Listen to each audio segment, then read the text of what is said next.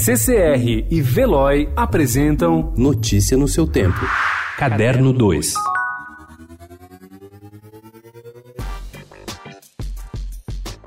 Eva sobe as escadarias que dão para o quarto do filho. Suas paredes estão repletas de desenhos como se o garoto acabasse de sair, mas ele está morto. Na sala iluminada na Casa das Rosas, o grupo Núcleo Teatro de Imersão estreia o drama vivido por Eva em Sonata de Outono, de Ingmar Bergman. A peça As Palavras da Nossa Casa, que estreia nesta sexta, é uma das últimas atrações programadas, já que o casarão deve entrar em reforma a partir de abril. A montagem segue a proposta de um drama imersivo e itinerante abrigado pelo casarão nos anos 30.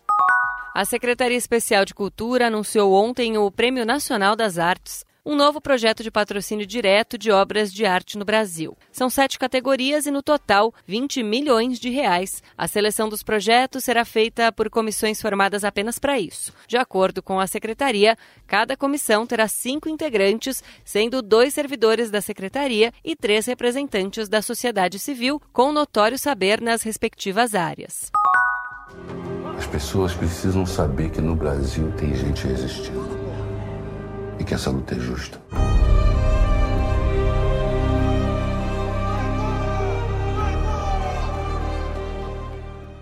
O filme Marighella, de Wagner Moura, ganhou data de estreia nos cinemas brasileiros. O longo estrelado por seu Jorge entra em cartaz no dia 14 de maio. Com passagem por diversos festivais, Berlim, Hong Kong, Bari, Sydney, Havana, Cairo e Santiago, o filme narra a história dos últimos anos de Carlos Marighella, guerrilheiro que participou de movimentos de resistência contra a ditadura brasileira na década de 1960.